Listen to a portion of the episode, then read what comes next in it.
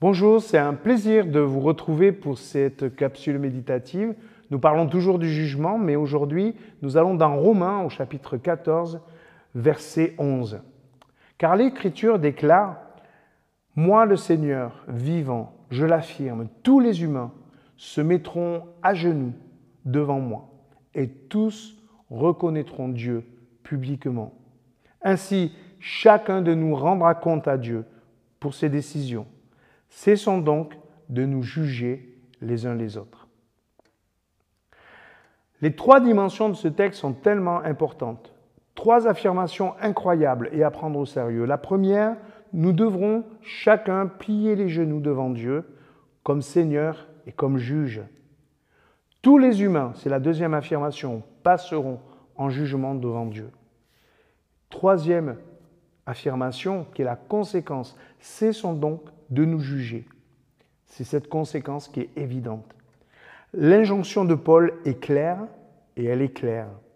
Placez Dieu et l'humain chacun à leur place. Dieu est le juge et nous sommes au bénéfice de sa grâce. Et nous nous mettons à genoux parce que nous reconnaissons qu'il est juste et qu'il nous fait grâce. Nous reconnaissons que sans sa grâce, nous sommes condamnés. C'est uniquement sa décision qui nous conduit à nous soumettre et à reconnaître Dieu comme le seul vrai juge. La conclusion, si on comprend bien l'intention de Paul, est donc logique. Cessons de nous juger les uns les autres. Tout cela n'a aucun sens parce que nous nous mettons à genoux devant personne d'autre que devant le Seigneur. Une parabole de Jésus nous montre bien l'enjeu. Un homme doit un million d'euros à un créancier qui, voyant son incapacité de payer, lui remet sa dette. Mais cet homme va mettre un de ses compagnons devant le tribunal pour une dette de 100 euros. Ce jugement n'a aucun sens devant la grâce de Dieu.